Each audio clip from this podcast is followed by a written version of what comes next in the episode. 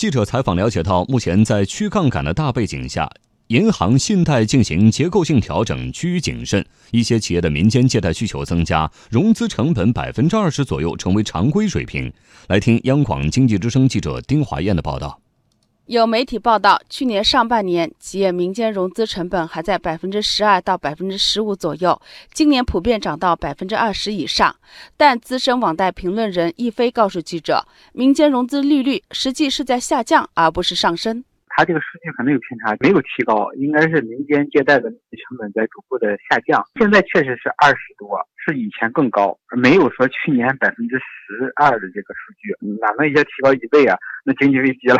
在上海做生意的张先生，偶尔也会把自己的资金拆借给朋友用于经营。他证实了易飞的说法：百分之二十左右的民间融资成本确实是行业常规水平，不存在飙升的说法。民间借贷的话，现在国家支持年化是二十四，一个月嘛就是两分嘛，再高的那就是高利贷嘛。平时也有朋友跟我借，我基本上收他们是一点五，和年化百分之十八的利率是吗？对，这个是比较低的，对。因为我是做熟人的生意，那你了解的现在平均民间借贷是个什么水平呢？正常的一分、一分五、两分这种基本上关系好的。民间借贷的利率虽然相对已经比较高了，但是现在企业民间借贷的需求还是不断增加。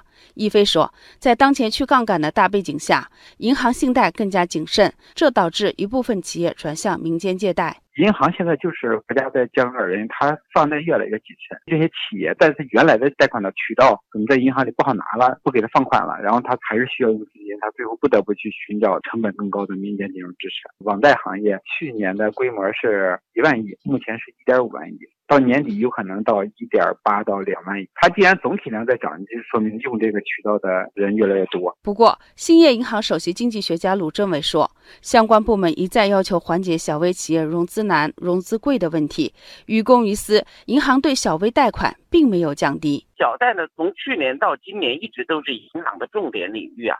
在银行的负债成本升高的情况下呢，为了保持利差，银行会更多的往这个方面来倾斜。所以，银行在对小微企业的贷款上没有变化，而且呢，今年各地的监管部门和政策部门都对于四个不低于啊，都管得比过去更严。